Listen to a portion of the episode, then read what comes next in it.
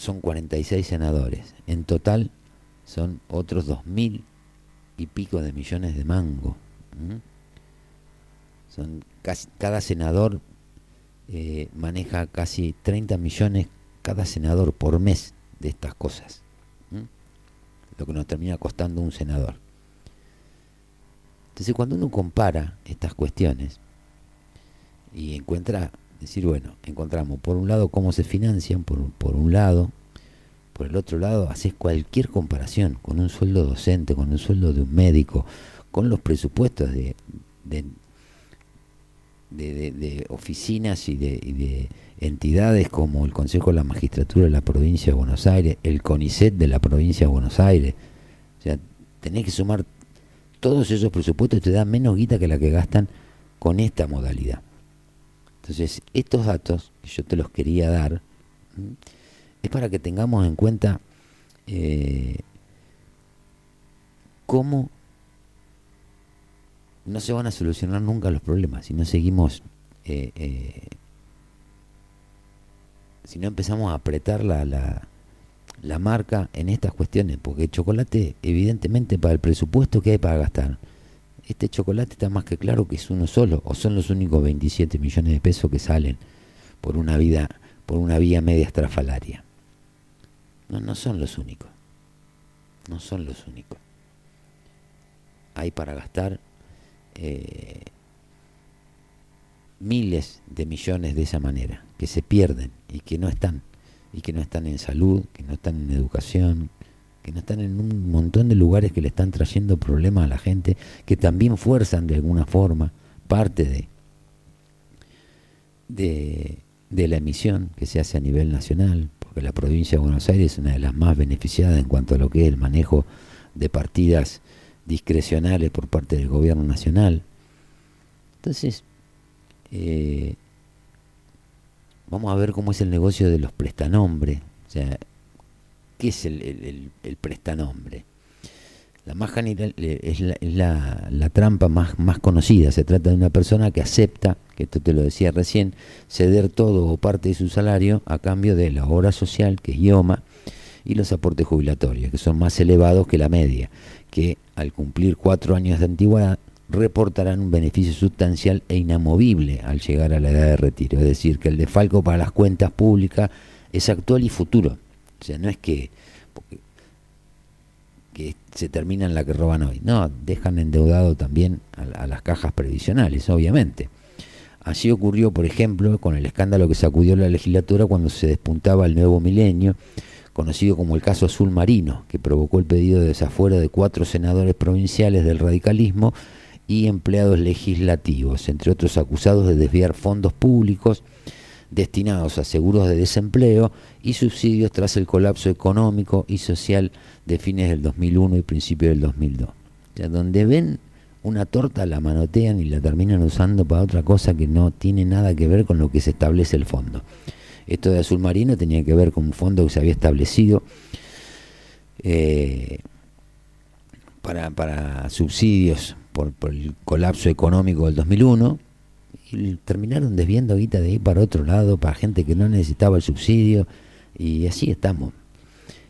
Después de 20 años coinciden las fuentes consultadas que se, se preguntaron el desvío de fondo no continúa, sino que se acrecentó. Se desvían fortunas a los bolsillos de los legisladores, aunque no todos, y de sus principales colaboradores a solventar militantes que recorren distritos, a financiar campañas electorales, entre otras opciones. Tanto es así que hasta impera una suerte de regla tácita. En los subsidios se acordó que el que pone la cara se lleva el 8% y que el resto vuelve al legislador, aunque los más precavidos lo llevan al 12%. Esto lo dijo un veterano con cuatro décadas en las lides para ciegas bonaerenses. Esto también te lo dijimos la semana pasada. Esto viene de años y viene de todos los bloques. Y son cajas negras que las van, eh, en vez de ir eliminándolas, las terminan perfeccionando cada día, las van perfeccionando un poquito más.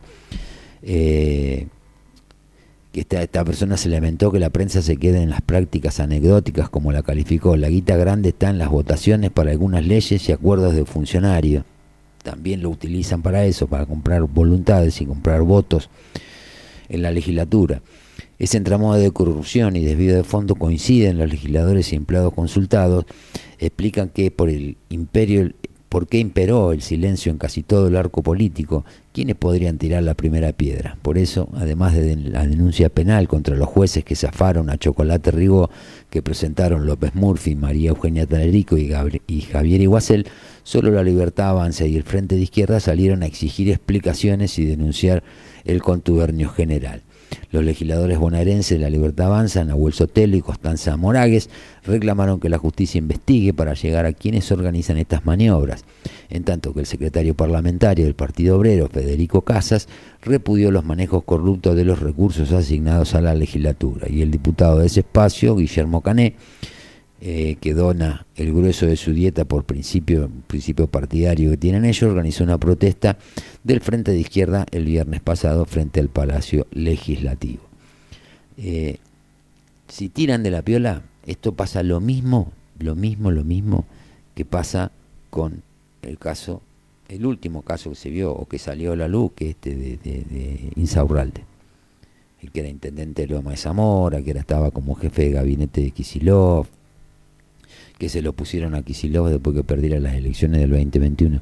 Todos lo hacen con la guita de los impuestos, se cagan de risa en la cara a la gente y manejan fortunas. Cuando uno hace la comparación de Insaurralde con lo que es, se parece una fortuna, pero cuando uno ve las fortunas que manejan discrecionalmente y sin ningún tipo de control en las distintas instituciones del Estado, ejecutivo, legislativo y judicial, ahí nos damos cuenta, cuando ponemos el número, yo me doy cuenta por lo menos, digo, pará, estamos hablando de 7.500 millones de mangos por año, que pueden tener un manejo total y absolutamente discrecional y que nadie controla absolutamente nada, ni siquiera que la gente vaya a trabajar. Entonces, en ese esquema, pretender o, querer que las cosas de alguna manera se solucionen, y es medio como complicado. Pero bueno, quería darle estos números. O sea, la legislatura, la, legislatura bonaerense entre eh, la Cámara de Diputados y la Cámara de Senadores tiene aproximadamente 2.700, 2.800 empleados. Estamos hablando de la legislatura de la provincia de Buenos Aires. 3.000, ponele. Y vos fíjate que acá tenemos casi el mismo número para una municipalidad. Por eso es importante a veces comparar los números, más allá de que se lo afanen o no. Uno se pregunta, ¿son necesarios 3.000 empleados acá? Porque con esto de ir linkeando siempre las cosas, uno va viendo números similares y manejos también similares, porque acá la cuenta de mayor de gastos personales también existe en el municipio. Y también no tienen esto de los módulos, los concejales, pero sí existe el tema de las cooperativas acá, existe el tema de el empleo que entran primero como contratado, después lo ponen a ocupar cargos sin ser oficializados y después lo pasan a planta permanente, todo con la guita tuya, todo con la guita, como digo siempre, la guita tiene un solo origen, el contribuyente. Entonces, claro, ¿Cómo no vamos a tener los números que tenemos, que nos horrorizamos de cuánto es el presupuesto de esto, de aquello, de esto otro? Ahora, cuando empecemos a hablar con la, con la gente que hace, que tiene distintas actividades y todo, le vamos a preguntar, ¿con cuánto arreglarías tal o cual cosa, sin el peso del Estado? Y hay gente que con 20, 30 millones de pesos puede llegar a hacer cosas que trasciendan cualquier gestión, beneficiar a los chicos, que practiquen deporte, que tengan mejor educación. Y acá estamos hablando de miles de millones y está todo cada vez peor. Más prueba de que se la están afanando o que la están desviando para lugares donde no tienen que ir, es imposible encontrar. Más prueba es, es, esto es contraste puro. Pero bueno, vamos con un poquito de música y volvemos para terminar la primera hora. Fue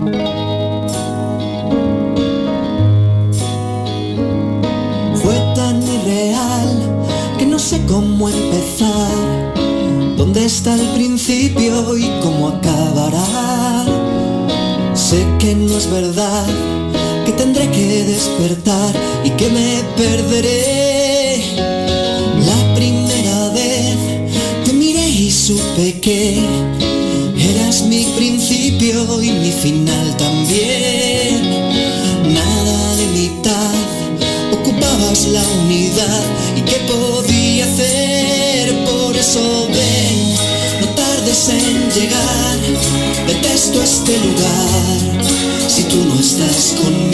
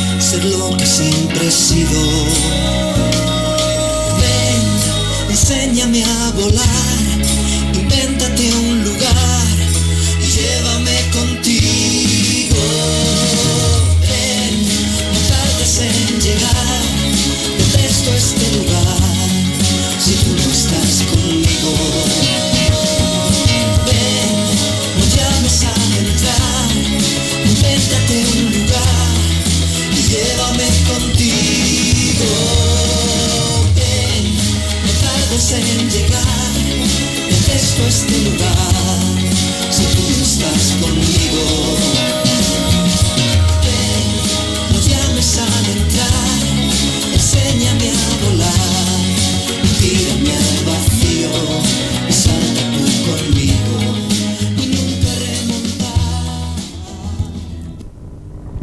Bueno, ahí lo que me quedaba que no te, no sé si lo pasé o no, pero bueno, el, tema en el Senado, el valor del módulo es más elevado, en vez de los 1.400 y pico de pesos, eso que se en diputado es de 2.200, y para este año se aprobaron repartir más de 630.000 módulos entre los 46 senadores provinciales. Son 46 senadores, 92 diputados, que se reparten en mitades entre el oficialismo y Juntos por el Cambio por un total anual de 1.387 millones, es decir, unos 30 millones por senador, monto suficiente para pagarle el salario básico a siete comisarios de la Policía Federal, por ejemplo, durante, eh, durante todo el año. Eso lo manejan ellos por mes.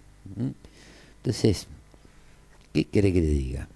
Porque vos tenés el problema que, obviamente, que dentro de la legislatura alguien tiene que ir a trabajar. Alguien, que yo creo que los que van a trabajar están todos más cerca de, lo que es planta permanente eh, que los que están sin estabilidad o que están como, como temporario.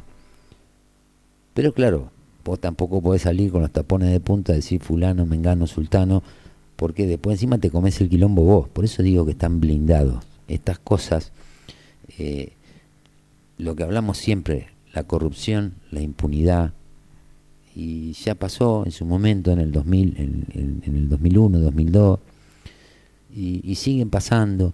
Y entendés que ahí está el problema, que tampoco tenés que ser un genio de la economía para arreglar las cosas. tenés que tener la decisión y la capacidad de poder hacerlo. La capacidad de poder hacerlo. No falta, no, es solamente necesario, digamos, eh, decir corto acá, corto acá, hago esta. No, no. El tema es que lo puedas hacer, porque así como está el entramado de la guita, está el entramado del poder. Y una muchas de las cosas que se preguntan es cómo hacer los recortes sin que se eh, espiralice más la conflictividad de intereses y la conflictividad social.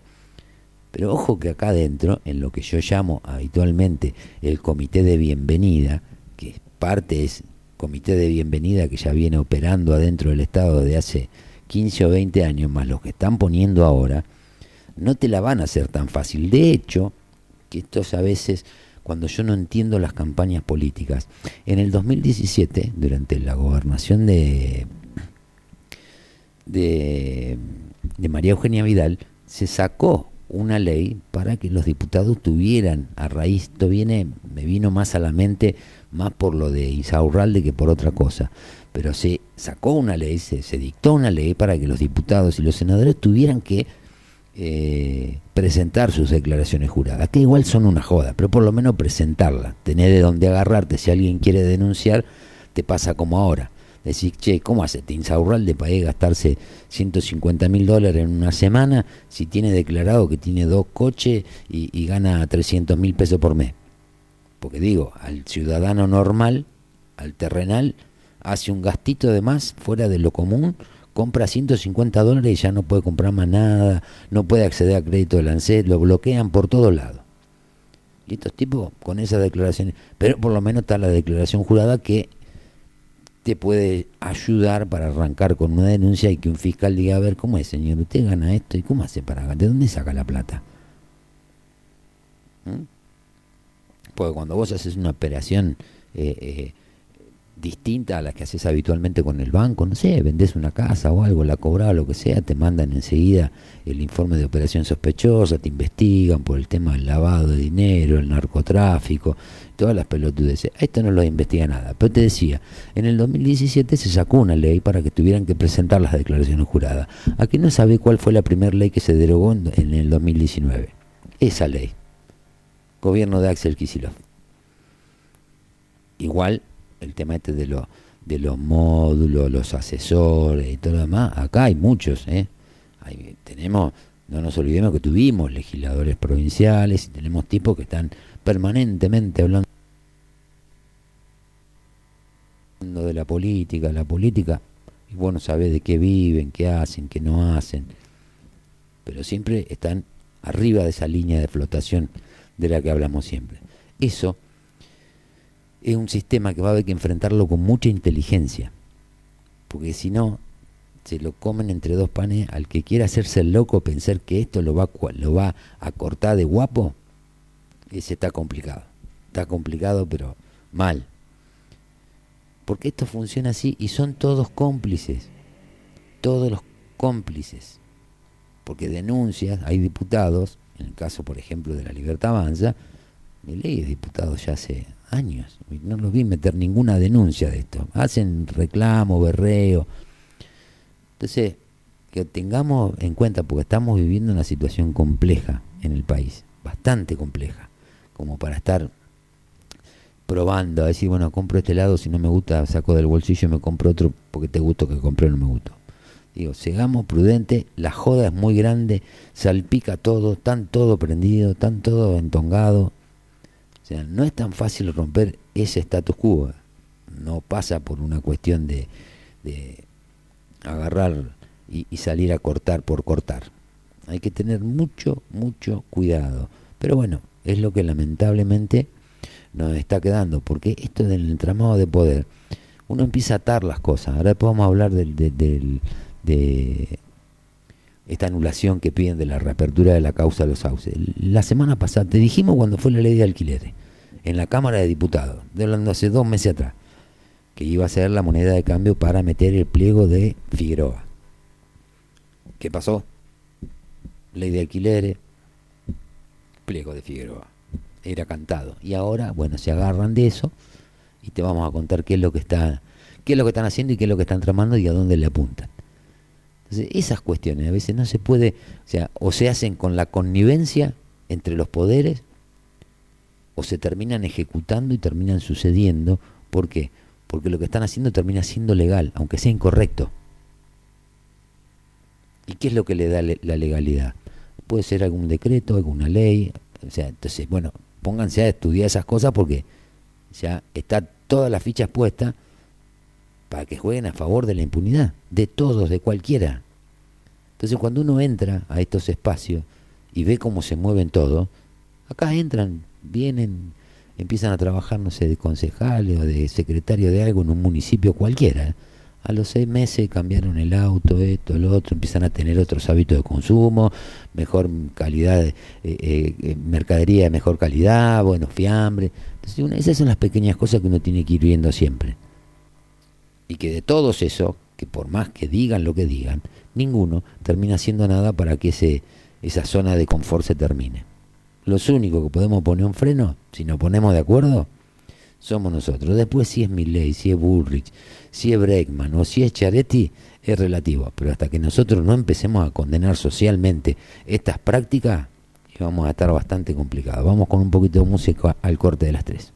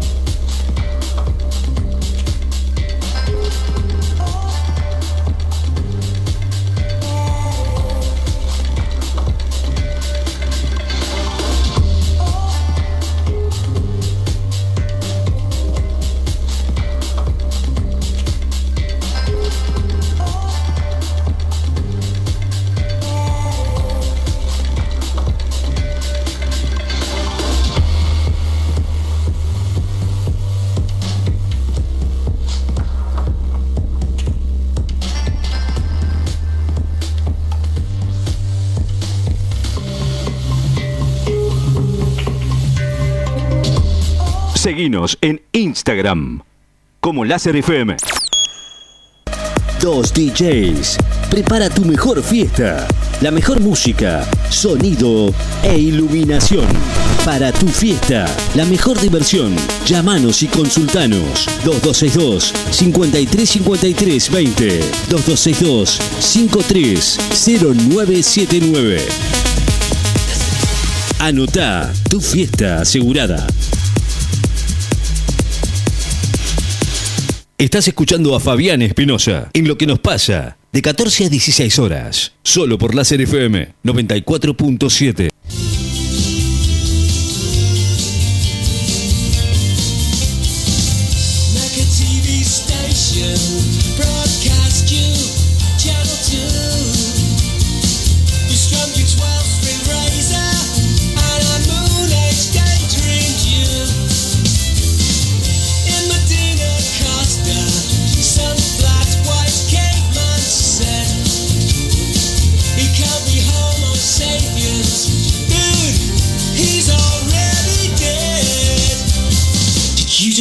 call me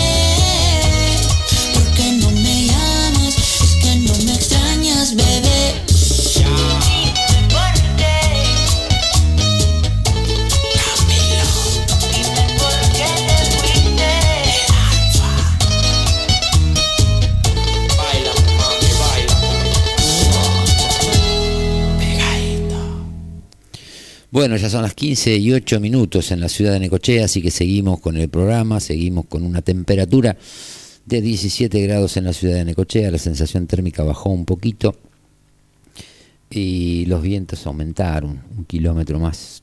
Pero bueno, seguimos con un día relativamente lindo en la ciudad de Necochea. No es primaveral para la estación en la que estamos, pero sí sigue siendo una temperatura relativamente agradable. Eh, bueno, mandan mensajes y te dicen acá, me dicen, las legislaturas creo que todas son una caja negra, hay senadores inteligentes que usan esa plata para perpetuarse en el poder, la van repartiendo entre clubes y entidades intermedias, entonces se aseguran los votos. Sí, es una manera, pero el, el concepto a lo que nos referimos es como en definitiva eh, lo utilizan, utilizan los fondos públicos que deberían ser, o sea, el Estado la otra vez cuando hicimos un par de, informes con, con, esta gente de, lógica, la, la, ONG que trata de generar conciencia fiscal. O sea, que hagan lo que quieran, pero que la pongan del bolsillo de ellos. Porque en realidad el Estado lo que tiene que hacer es cobrar determinados impuestos y esos impuestos de alguna manera tienen que volver a la sociedad eh, a modo de qué? A modo de servicio, salud, seguridad, educación, infraestructura. Pero nada de eso pasa. O sea, nosotros tenemos una pobreza en la Argentina, tenemos una pobreza estructural tan grande, y vos después mientras te vas enterando y vas a, eh, memorizando a ciertas personas y decís, mira, este cuando dejó de ser diputado pasó a ser asesor de la comisión de, transporte, la comisión del boleto picado, cualquier cosa. Pero siguen viviendo de la teta del Estado y esa guita sigue saliendo de, de los impuestos de la gente, de los impuestos esos que hoy la gente no puede pagar y ahora Massa te propone una eh, agudizar las penas en la evasión eh, eh, de divisas, en la evasión tributaria. Y mientras tanto, con todos estos personajes, ¿qué hacemos? ¿De qué, qué, le, qué le decimos? ¿Que está todo bien? ¿Que es una cuestión de forma? ¿O que te dicen que es una falta ética la de, la de Insaurralde? Cuando un tipo hace unos meses atrás estaba hablando de la familia, que era de clase media, de volver a, su barrio. dije, estamos todos locos, estamos todos medios como eh, eh,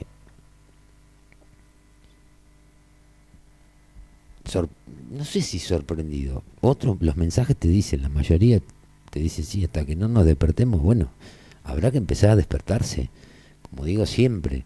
Sea, porque también entiendo, y esto lo hablaba en su momento, eh, de que hay mucha gente por ahí que es potable que está en los lugares equivocados, porque uno ha visto meterse a gente en la política eh, que tiene una determinada condición de vida, que voy a decir, puta, este tipo, esta persona puede ser que, que algo cambie, que, que eh, es una persona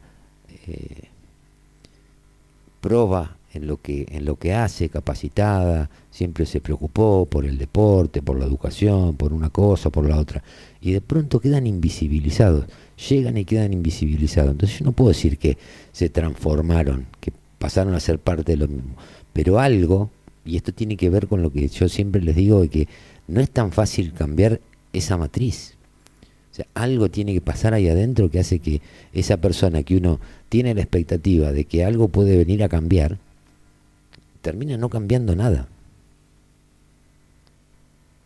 Y termina no cambiando nada por estas cosas, porque este sistema, así tal cual está, para los que están con el conchavo en la política, la dirigencia, la función pública, funciona perfecto no les hace falta nada. Es como que te digan, mira, vos vas a ser gerente de esta empresa, no te preocupes por la plata porque siempre plata siempre va a haber. Podés hacer todas las cagadas que se te ocurran, que no va a pasar nada. Ni te vas a tener que concursar, ni va a ir a la quiebra, ni va a ir preso, ni nada, nada de nada. ¿Por qué? Porque saben que esto es una cuestión de, de recambio. Hoy le toca a uno, mañana le toca al otro, se pelean, pero hasta por ahí nomás. Entonces, ¿quiénes son los que tenemos que reaccionar? Ya vemos que desde ese sector una reacción no va a venir. Lo que tenemos que reaccionar somos nosotros, por eso digo que tenemos que tener una, una actitud de tolerancia cero para los que vengan de acá para adelante. Es o hacer lo que dijiste que ibas a hacer, sea ley o sea Bullrich, o sea Massa, o hacer lo que dijiste que ibas a hacer. O a Massa no, no se le puede creer. Pero vamos a suponer que fuera entre Bullrich y, y, y lo que tenés que hacer o si no, se te va a poner el viento al lado de la puerta. Eso depende de nosotros. Y nada más que de nosotros. No, no depende de, de, ellos. Ellos no lo van a hacer nunca. ¿Por qué? Por lo que decimos siempre. Eh, la zona de confort en la que viven eh, es espectacular. Y todo con la guita tuya. Acuérdense que siempre les digo lo mismo. La pata financiera del Estado el contribuyente en mayor medida, en menor medida. ¿A quién, a qué evasor va a meter preso? Massa va a meter preso a quién? A los evasores. Cuando le perdonaron una deuda de 8 mil millones de mangos hace ya unos años, que era mucha guita, por retenciones indebidas, o sea, retuvo guita del Estado que se cobra en el combustible y esa plata hay que depositarla automáticamente una vez que uno hace la declaración jurada de cuánto recibió de retención, en 10, 15 días tenés que estar poniendo la plata en la caja. Tenés que estar depositándola. Cuando un acopiador de cereales, que es agente de retención de IVA, agente de retención de ingreso bruto o agente de retención de ganancia, presenta la declaración jurada y si no pone la guita a los 10, 15 días, le bloquean todas las cuentas. Vos viste que le bloquearon alguna cuenta a Cristóbal López, a Fabián de Sousa, con el tema oil. Entonces, ¿de qué están hablando? Pero insisto, nosotros puteamos, eh, nos enojamos, eh, creemos que ponemos frases ocurrentes en las redes, pero nada cambia. Entonces, mientras esa siga siendo la dinámica, de esto que siempre hablamos de la, dinámica de las cosas, nada va a cambiar. Nada va a cambiar. Por eso yo pienso que una de las mejores formas de empezar a lograr un cambio es interpelar realmente a los candidatos, que a mí no me importa tres lo que decía ayer Massa o Milei. Yo lo voy a votar a Bullrich. Pero va a estar con el, con el soplido en la nuca todo el día. Porque si no, nos volvemos tolerantes con algunos, intolerantes con otros, y al final la relación costo-beneficio de cambiar las cosas no es tan importante, entonces ¿qué pasa? Y las cosas siguen estando como están. Y funciona así. Esto es un Tetris, muchachos, que hay que ir armándolo con toda la, data o toda la información que vamos teniendo de un lado al otro. Vos tratás de imaginarte la escena completa. No hables de chocolate, eh, no hables de insaurralde, eh, no hablemos de esas cosas. Hablemos de por qué pasan esas cosas. Y ahí es donde tenemos que poner el foco para que la cosa empiece a cambiar. Porque si no, mañana te lo sacan. Bueno, vale, Insaurralde ya renunció renunció como jefe de gabinete y renunció a su cargo de concejal en Loma de Zamora que estaba en la lista. ¿Y que se terminó el problema? No. Va a venir otro en Chaurralde, va a venir otro. ¿Por qué? Porque la matriz es lo que está eh, eh, hecha así. ¿Mm? Hablábamos el otro día de los bolsos de Antonini Wilson, la valija de Antonini. 18, 16 años pasaron. 16 años y a veces caemos mal o le caemos mal a la justicia. Y a veces la justicia, por más que quieramos eh, eh, ver otra cosa, la justicia tiene las manos atadas. ¿Por qué? Porque están todas estas cosas, que son todas irregularidades que están plagadas de legalidad, están avaladas. O sea, de estas cuantas vimos, hablemos de las más grandes, la obra en Santa Cruz. Y sí, había cierta legalidad en la adjudicación de los fondos. ¿Por qué? Y porque había pasado por el presupuesto por el Senado, por la Cámara de Diputados por el Senado. Entonces después Cristina no se hace cargo, yo pasé la ley por la... Claro, pero en ese momento se, se, votaba todo, fue después de, de cuando ganó con el 50, de más del 50%, se votaban todas las leyes al libro cerrado. Pero yo tampoco escuché a la oposición, sí, lo escuché hablar del libro cerrado. Los escuchamos todos que hablaban de eso. Pero digo, no pueden hacer nada no sé, encadénense. Un tipo que tiene un problema, una mujer que tiene un problema, va y se encadena en la puerta. Esto no se encadena en ninguno, ninguno se inmola. Y así estamos. Entonces, si queremos que las cosas cambien con la misma matriz, olvídate, porque la matriz ya tiene una dinámica y tiene una perfección. Y hasta que nadie se le pare de, mano y se le salga con los tapones de punta, no la van a corregir. Entonces, para cuando hay uno que quiere hacer las cosas bien, hay 20 que la vienen haciendo por izquierda. ¿Cómo termina el partido? Ganan los que vienen haciendo las cosas por izquierda por goleada. 7 a 0, 8 a 0. Y si no, mira, ahora, esto que te decíamos, la otra vez hablamos de la preocupación de la gente que, entre otras cosas, pues poniéndola en, el, en la escena, como decimos siempre, a la gente que tiene que solucionar el problema del alquiler, todavía no le solucionaron nada, porque se votó o sea, no, no derogaron la ley que estaba. Le hicieron algunas modificaciones a la ley que estaba vigente, el tema de los plazos de actualización y el tema de los ajustes y la duración de los contratos. Fue al Senado. En el Senado vuelve ahora a la Cámara de Diputados con modificaciones por el tema de los índices que hay que utilizar nada más que el índice de los sueldos y no el de la sea, en una situación, en un país que está en la puerta, está golpeando, tocando timbre a la hiperinflación, vos querés ajustar por, nada más que por los sueldos. Entonces, obviamente que no, no sé si eh, eh, el tipo que tiene la casa para alquilar tiene que ser solidario ponerse en el lugar del que alquila. Pero digo, también dan una protección al tipo que tiene su patrimonio y que tiene su capital. Entonces ahora vuelve ahí. ¿Eso para qué sirvió esa ley?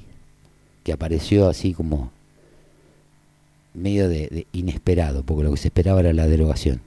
Eso sirvió para que fuera al Senado.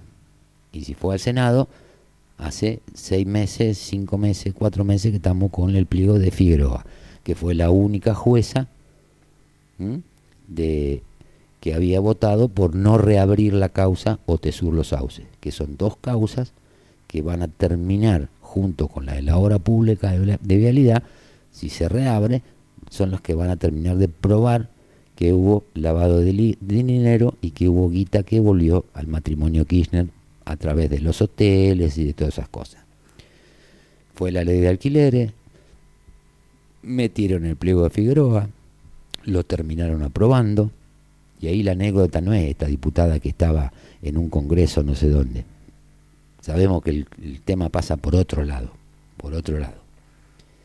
Conclusión terminó saliendo. Ahora, ¿qué es lo que pasa? El abogado de Cristina Kirchner reclamó que la Corte anule la reapertura del caso Otesur Los Sauce. El defensor Carlos Alberto Beraldi presentó un recurso contra el fallo de la Cámara de Casación, cuestionó que los camaristas lo hayan firmado sin Ana María Figueroa. Eso es lo que está pasando ahora. El abogado de Cristina Kirchner, Carlos Alberto Beraldi presentó un recurso extraordinario para que la Corte Suprema anule el fallo de la Cámara Federal de Casación que ordenó reabrir la causa Otesur Los Sauces contra su defendida, contra Máximo Kirchner y contra 24 acusados. Entre los argumentos que esgrimió Beraldi sostuvo que se violó la garantía del juez natural, que la sentencia de la casación fue arbitraria y que se vulneró el derecho de su defendida a ser juzgada en un plazo razonable. El fallo que cuestiona la defensa, que revocó el sobreseimiento de la vicepresidenta, fue firmado el 18 de septiembre pasado por, Diego, por Daniel Petrone y Diego Barrotaveña. La tercera magistrada que había intervenido en el caso fue Ana María Figueroa, que no firmó la sentencia porque la Corte Suprema declaró el 6 de septiembre pasado que ella cesó en sus funciones como jueza el 9 de agosto, el día que cumplió 75 años sin haber obtenido un nuevo acuerdo del Senado para permanecer en el cargo. Petrone y Barrotaveña mencionan en su sentencia esa decisión de la Corte y dicen que en la casación concluyó el proceso previsto del artículo 469 del Código Procesal Penal, el debate de los jueces de casación, con un voto coincidente de dos magistrados. El Senado le dio finalmente el acuerdo a Figueroa la semana pasada y abrió un conflicto de poderes con la Corte. La defensa de la vicepresidenta sostuvo que excluyeron ilegalmente a Figueroa en su escrito. Beraldi afirmó, ni siquiera se han explicado las razones por las cuales la Sala 1 de la Cámara Federal de Casación Penal dictó sentencia únicamente con el voto de dos magistrados. No se nos escapa que el artículo 30 bis del Código de Rito habilita a la Cámara Federal de Casación Penal a dictar sus pronunciamientos con el voto concurrente de dos de sus jueces pero dicha norma de dudosa constitucionalidad no les acuerda una prerrogativa discrecional a los magistrados para acotar el marco de deliberación y excluir del debate a un tercer juez que, según la ley y los reglamentos dictados en consecuencia, también debe discutir con sus colegas e intercambiar opiniones para luego dictar sentencia. Dado que el tribunal no se ha constituido de conformidad con lo previsto en la ley vigente, la resolución en crisis resulta nula de nulidad absoluta. El argumento central de Petroni y Barrotaveña para reabrir el caso Tesur Los Sauce fue que no correspondía que el tribunal oral lo cerrara sin hacer el juicio porque una decisión tan, tan extraordinaria solo es admitida por el código cuando aparece una prueba nueva que por su entidad hace innecesario el juicio. Eso para los camaristas no ocurrió. Los jueces sostuvieron que el Tribunal Oral se basó para reabrir la causa en los requerimientos de elevación a juicio de los fiscales en los casos de vialidad y hoy combustible, elementos que en primer lugar no son pruebas sino acusaciones y que además no son novedosos en la causa. Veraldi sostiene que si había pruebas nuevas y hace mención en su escrito a peritajes que, según él, demostraron que todo el dinero estaba bancarizado y que teniendo en cuenta que todos los fondos correspondientes a los contratos de locación investigados en autos siempre circularon dentro del circuito financiero e institucional, que dichos saldos fueron debidamente contabilizados, que los balances de las sociedades que se encuentran involucradas fueron auditados por empresas de prestigio internacional y además que se tributaron todos los impuestos vinculados con esas operaciones, es jurídicamente insostenible la hipótesis del lavado de activos el argumento de que al estar bancarizado el dinero no puede hablarse de lavado es discutido por la Fiscalía, quien alega que los contratos con los que justificaban el ingreso de millones a la familia Kirchner eran simulados y se utilizaban en realidad para esconder los retornos que los empresarios Lázaro Báez, Cristóbal López y Fabián de Sousa pagaban a los Kirchner por los beneficios ilegales obtenidos del Estado. Los acusadores esgrimieron, esgrimieron entre sus pruebas que se paga se pagaba por habitaciones de hotel que en realidad no se usaban y que en algunos casos eran supuestamente utilizadas por operarios que tenían sus obras a cientos de kilómetros de donde en teoría pernoctaban. Los fiscales también consideraron sospechosa la forma de adquisición de los hoteles y el resultado económico de las operaciones. Los investigadores advirtieron, por ejemplo, que mientras la, familia presidencial logró embolsar 86 millones y medio de las empresas de Baez, este empresario perdió 6 millones 100 mil con Valle Mitre, la administradora del Hotel Alto Alto Calafate de los Kirchner. Ahora la Cámara de Casación deberá decidir si concede este recurso es decir, si le habilita o no a la defensa de Cristina el camino a la Corte Suprema, si no lo hace, las defensas siempre tienen la posibilidad de ir en queja al máximo tribunal, pero saben que es más difícil que la Corte tome un caso cuando llega así.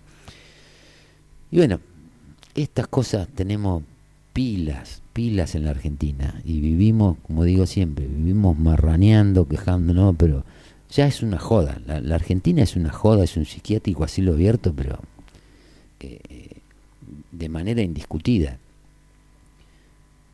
Y todo, todo se negocia, y todo se negocia, no nos olvidemos que no son distintas las matrices de la provincia con lo de la nación.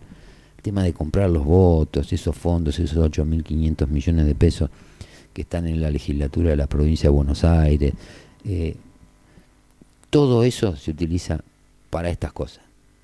Lo único que está preocupada Cristina es por garantizarse la impunidad, a pesar de que ya está condenada y que calculamos que se van a, ratificar, a ratificar los, los, los fallos en, las dos instancias que quedan, que es casación y que es este, la Corte Suprema, con el caso de la obra pública. Digo, no se puede investigar esto. Seguimos hablando de los hoteles, porque esto solo estamos hablando de Baez. Y si ponemos también el caso de Aerolíneas Argentinas, la cantidad de habitaciones que Aerolíneas Argentinas pagaba a la sociedad Tesuro Sauce para en teoría las tripulaciones, pero no sepa, sería que también alojaban a la tripulación, a los pasajeros, porque no, no, no cierra, no le cierra al blanco, por más que esté bancarizado. Por eso yo digo que como en la función pública la impunidad, cualquier, cualquier privado o cualquier persona que tenga una actividad comercial y que no tenga este paraguas eh, eh, de poder eh, para tener impunidad, lo someten a 50 tipos de investigaciones, pero en tiempo real, ahí, sobre el, sobre el momento en que se produce el hecho. Esto estamos hablando de hace ya 14 años, 10 años depende de la causa que uno tome. ¿Y qué pasó con las otras causas? Con esto que mencionaban de hoy. Sí, estuvo preso Cristóbal López, Fabián de Sousa, la guita no la devolvieron, hicieron una moratoria, purgaron la pena. Vaya a saber si la purgaron realmente, cómo era el lugar donde estaban presos.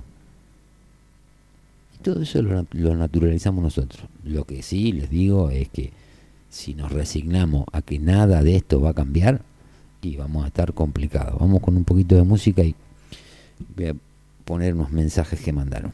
¿Cómo decir que me partes en mil las esquinitas de mi hueso? Que han caído los esquemas de mi vida, ahora que todo era perfecto. Y algo más que eso, me sorbiste el seso y me desciende el peso de este cuerpecito mío que se ha convertido en río, de este cuerpecito mío que se ha convertido en río. Me cuesta abrir los ojos y lo hago poco a poco, no sea que aún te encuentre cerca. Me guardo tu recuerdo como el mejor secreto, qué dulce fue tenerte dentro. Hay un trozo de luz en esta oscuridad para prestarme calma. El tiempo todo calma, la tempestad. El tiempo todo calma, la tempestad y la calma. Siempre me quedará la voz suave del mar, volver a respirar.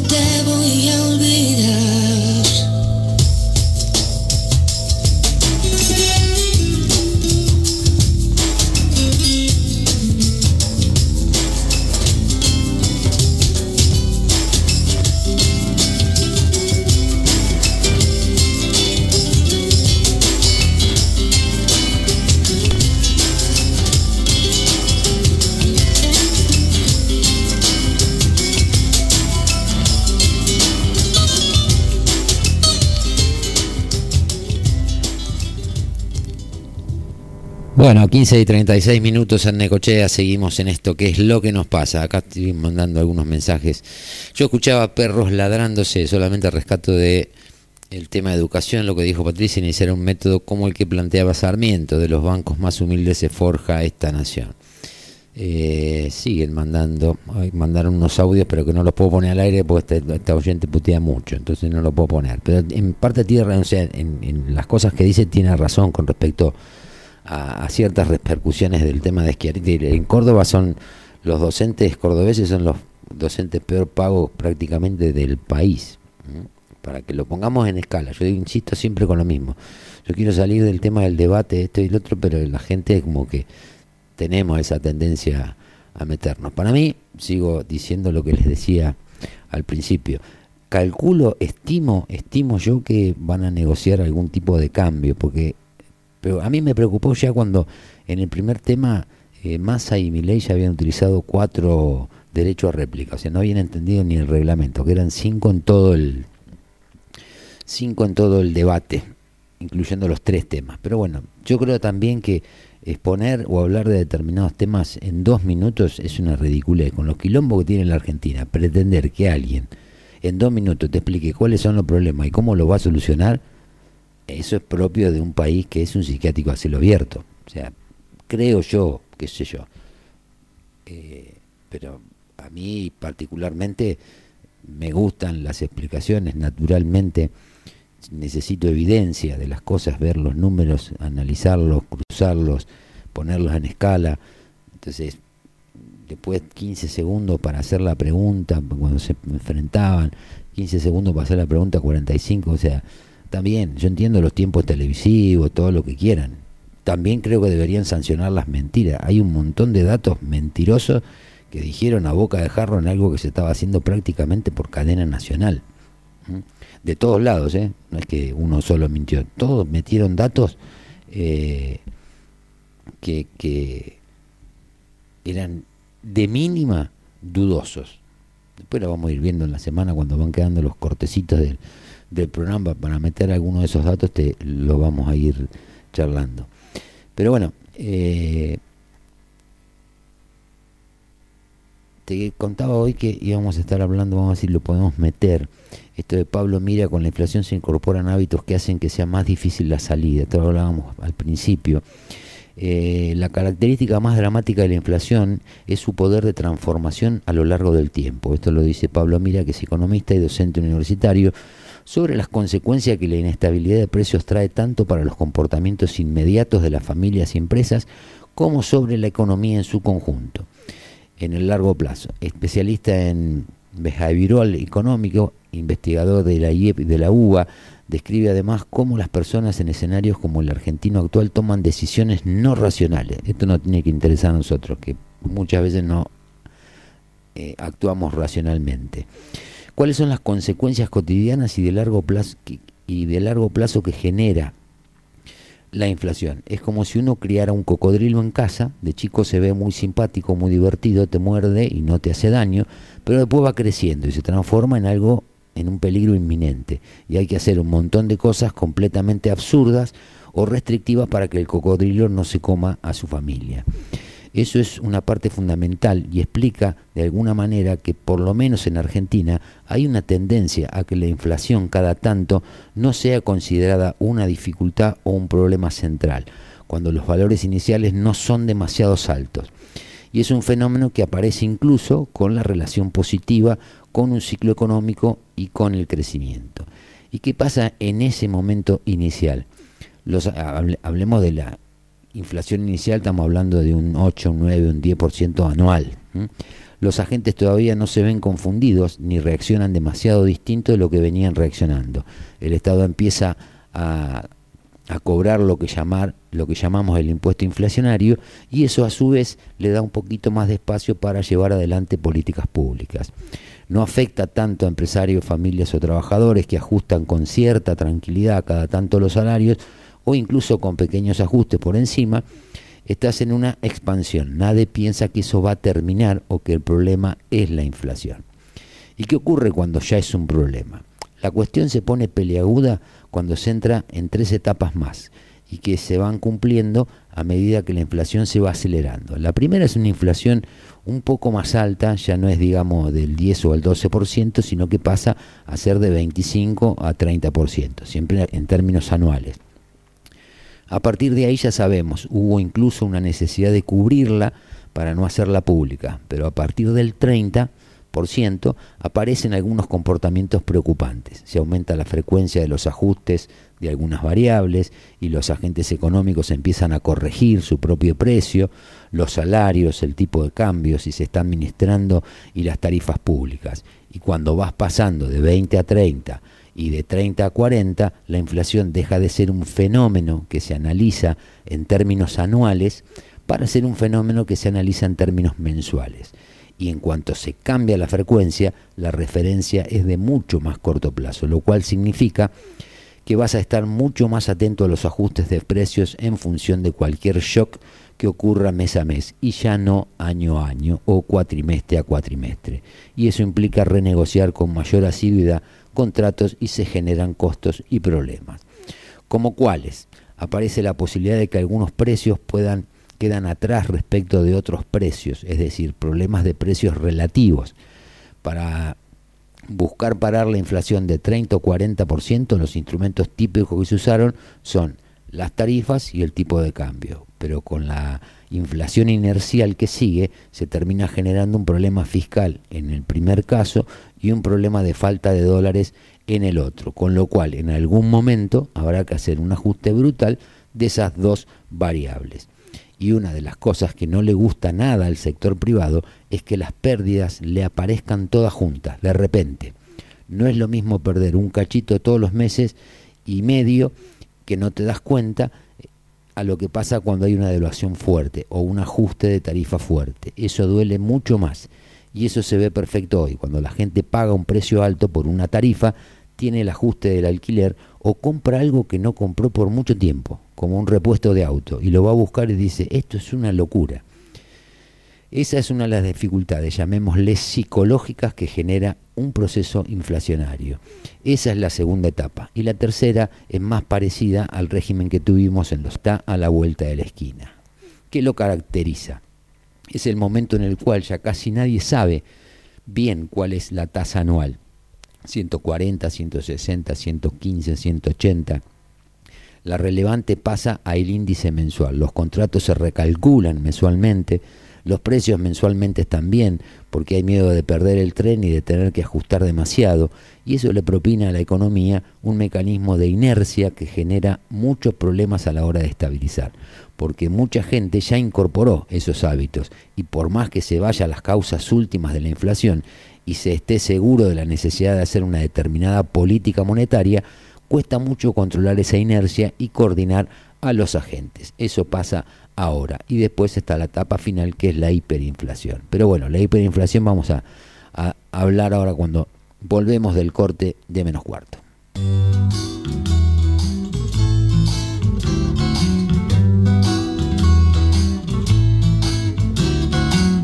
Yo vivo en una ciudad donde la gente aún usa domina, donde la gente oficina sin un minuto de más.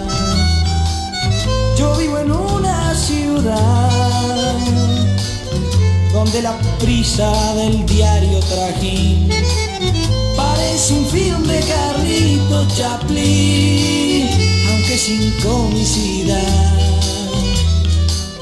Yo vivo en un Seguinos en Instagram como Láser FM. Panadería San Cayetano. El pan de cada día a tu mesa es de Panadería San Cayetano. Facturas, panificados, 67 esquinas 50.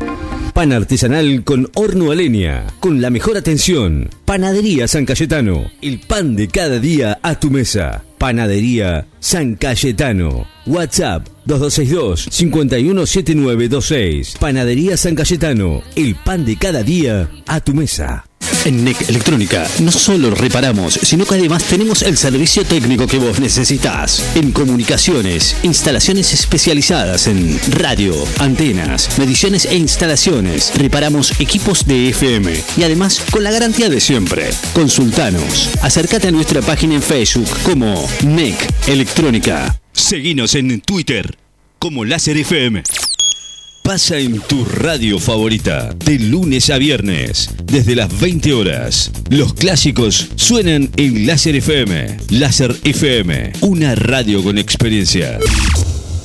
Estás escuchando a Fabián Espinosa en Lo que nos pasa, de 14 a 16 horas, solo por Láser FM 94.7.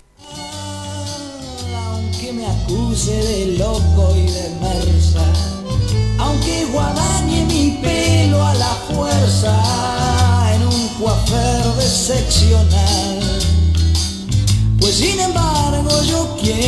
este pueblo, porque me incita la rebelión y porque me da infinitos deseos de contestarle y de cantarle mi novedad.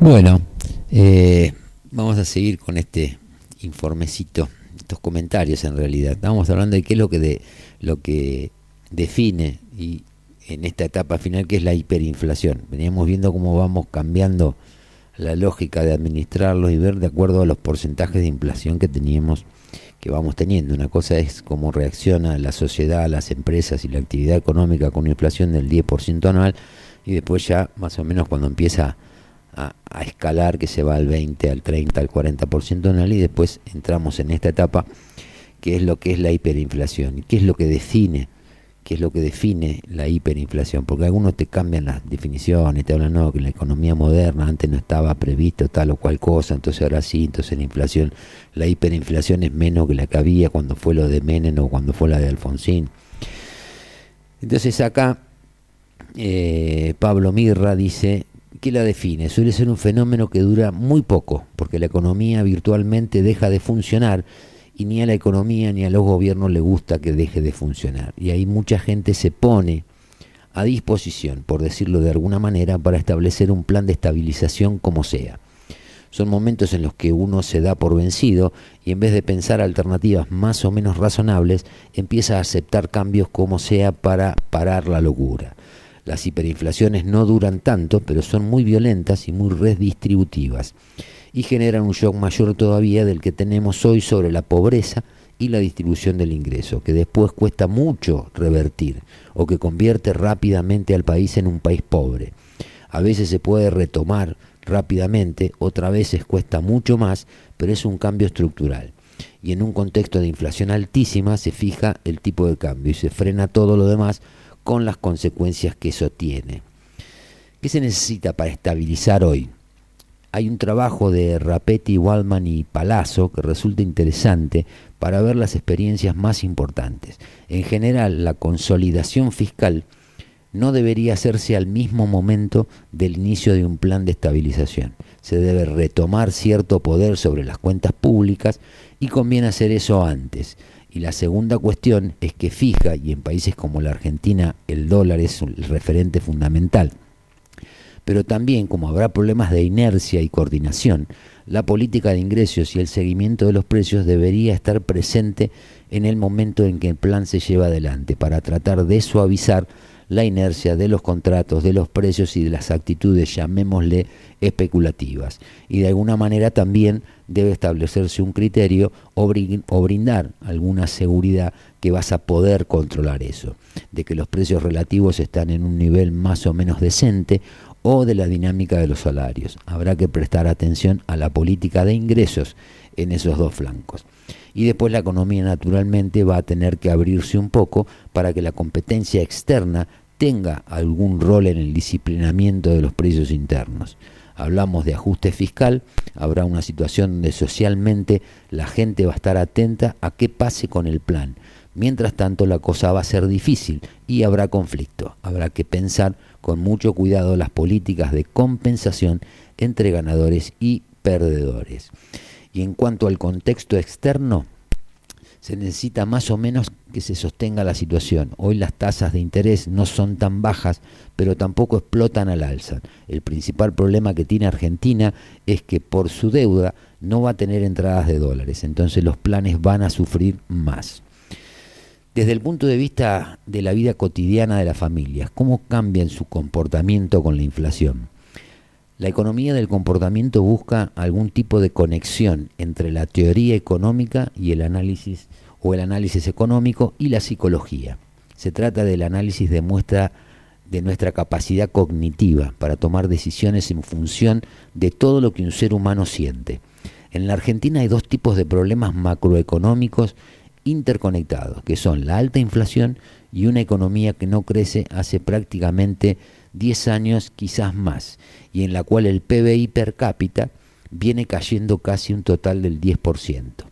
Esas son dos condiciones realmente muy desagradables porque crean un conjunto de conductas por parte de los agentes privados que empiezan a mostrar algunas de las características que enfatiza la economía del comportamiento. Por ejemplo, una actitud de aversión al riesgo superior a la que naturalmente tendría un individuo puramente racional. ¿Y eso qué significa? No es que los individuos sean irracionales o que la gente sea tonta, pero la Argentina hoy es difícil y la respuesta que encuentran los agentes es voy a cuidarme. Eso tiene algunas ventajas y también algunos problemas, porque cuidarse no es gratis. Si alguien es muy adverso al riesgo en situaciones como esta, hará cosas como comprar dólares y casi nada más casi no vas a considerar ninguna otra posibilidad en tu portafolio de inversiones o de ahorro. Y eso genera problemas, amplifica los problemas macroeconómicos. Hasta el ministro de Economía dijo, no compren dólares. Pero además, los agentes económicos ni siquiera consideran la posibilidad de hacer un negocio con esos dólares, de invertirlos. Eligen tenerlos en una lata, abajo del colchón o en una caja fuerte. O sea, los agentes están dispuestos a perder plata con tal de evitar una pérdida mayor. Y eso es un comportamiento que tiene algo no del todo racional. Con la inflación que hubo en dólares en los últimos años, hubo mucha gente que con sus más de 200 mil millones acumulados, hablemos de la Argentina, perdió un 10% en términos de poder adquisitivo, pero la gente no se movió de esos dólares. Y en cuanto al consumo, cuando la gente le va mal, la teoría tradicional insiste en decir que se va a consumir con el uso de, sus, de los ahorros y que después la gente lo compensa cuando le va bien. Eso es la teoría básica. Resulta que cuando nosotros seguimos en recesión hace un montón de años, la gente no, no usa un solo dólar, sino que sigue comprando. Es exactamente lo contrario a lo que haría un individuo racional, según la teoría racional. Eso explica de alguna manera la dificultad adicional que existe en una economía tan inestable que durante tanto tiempo no cree y que está funcionando tan mal que hace que los agentes empiecen a tomar decisiones que retroalimentan los problemas. Bueno, un enfoque distinto del tema de la inflación, pero cuando uno lo lee con tranquilidad, eh, ahora yo después esto, esto lo voy a poner en el muro, eh, empieza a entender y, a veces sí tomamos decisiones, las decisiones incorrectas. Luego pasa que también a veces cuando los economistas hacen determinadas apreciaciones, tienen mucho más compromiso que el que puede tener uno. O sea, también la gente deja la guita, los dólares en la lata, abajo del colchón, en una caja fuerte, porque lo, quiere, lo que quiere hacer es poner la guita fuera del alcance de las, de las garras del Estado. ¿Mm? O sea, no es tan fácil invertir en la Argentina. Si vos tenés 100 mil dólares, y sí, podés ganar plata, pero invertir los 100 mil dólares en la Argentina significa que de mínima, cuando arrancaste ya no tenés más esos 100 mil dólares cash que tenías cuando empezaste con tu, cuoto emprendimiento. Pero bueno, hay veces que hay cosas que en algunos medios nacionales no se pueden decir de esa manera, pero es parte de la realidad. Por eso nosotros vamos linkeando las cosas y armando la escena.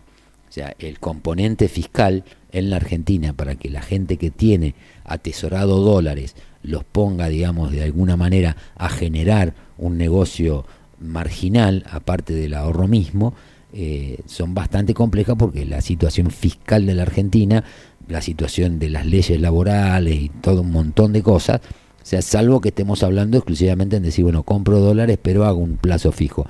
Y si lo hacen la gente, creo que por el momento también las decisiones estas que tienen que ver con, con la irracionalidad, también son comportamientos producto de la historia el Rodrigazo, el plan Bonex, el plan Austral, el 1 a 1, la devaluación de, de Remes Lenikov, la especificación asimétrica, o sea, tiene sus razones, no es que es irracional porque es irracional. Hay una cuestión de seguro, de, de, de, ahorro, por eso la gente se, y también esos dólares no vuelven al mercado por una cuestión de seguro contra el Estado, porque te manotean todo. Esa es la realidad también, por lo menos vista desde mi lugar no es solo que la gente toma, si vos tuvieras una economía abierta, como también propone, donde vos tenés una eh, seguridad jurídica, que no te van a manotear los depósitos, seguramente la gente, como se hizo en su momento, eh, en la, cuando empezó la convertibilidad, se convivían las dos monedas, el peso, el dólar, la gente hacía plazo fijo en pesos, hacía plazo fijo en dólares, los bancos ibas y conseguías créditos porque la gente dejaba la plata en los bancos, hoy la gente la, saca y no es solamente por el temor a perder. O sea, es temor a perder, pero no a perder en una operación financiera o en alguno, algún emprendimiento. Tienen temor a perderlo porque venga el Estado y te lo manotee. Esa es la realidad que yo veo. Capaz que estoy equivocado, pero bueno, eso nunca se sabe. Pero bueno, ya son las 15 y 57 minutos en la ciudad de Necochea, así que ya vamos a tener que ir terminando con el programa de hoy, nos quedó un material, hay unas declaraciones de un productor agropecuario con el tema de, de Insaurralde que están buenísimas y mañana las vamos a, a ver. Acá me manda otro mensaje, el debate para mí solo ve cinco fantasiosos que creen que toda la gente les cree que a su manera que son la solución de este bendito país. ¿sí? Más o menos en la gente en líneas generales, más allá de cuando uno sale de de la, de la dinámica, digamos, de la red, de tratar esto de ser ocurrente o decir algo importante y esas cosas y hacer los memes y todo lo demás, la gente se quedó, con, por lo menos con los que yo he hablado, intercambiado mensajes. Eh, es más, yo le voy a hacer una, una, una confesión. Yo vi la primera hora del, del debate, después el resto lo vi hoy a la mañana, me dormí, me dormí directamente porque la verdad me pareció, para tanta solemnidad que le daban y tanta importancia, me pareció una pelotudez. Pero bueno, eso es una visión mía vamos a ir metiéndonos y vamos a, me voy a poner a, revisar cuáles fueron los datos mentirosos, que creo que también en los debates deberían tener alguna sanción. O sea, en un debate presidencial no se pueden utilizar datos que sean de dudosa procedencia o que en realidad no se ajusten a la, a la verdad, porque en teoría se hace el debate para de alguna manera informar a la gente. Entonces, si todos mienten, como están haciendo habitualmente en la campaña, eh, seguimos en la misma dinámica y nada va a cambiar y la solemnidad que tendría que tener un debate presidencial se termina perdiendo. Pero bueno, ya son 15 y 59 minutos en la ciudad de Necochea, hora de ir terminando. De mi parte, Fabián Espinosa, les agradezco a todos ustedes la compañía en el día de hoy, los mensajes. Y nos encontramos mañana a las 2 de la tarde nuevamente para hacer esto que es lo que nos pasa, tratando de buscar el pulso y el latido de la ciudad y del país. Y vamos a linkear algunas cosas que hablamos hoy de la Cámara de Diputados con algunas cositas que también aparecen en los presupuestos municipales. Así que bueno, de mi parte me despido de ustedes hasta mañana y nos escuchamos.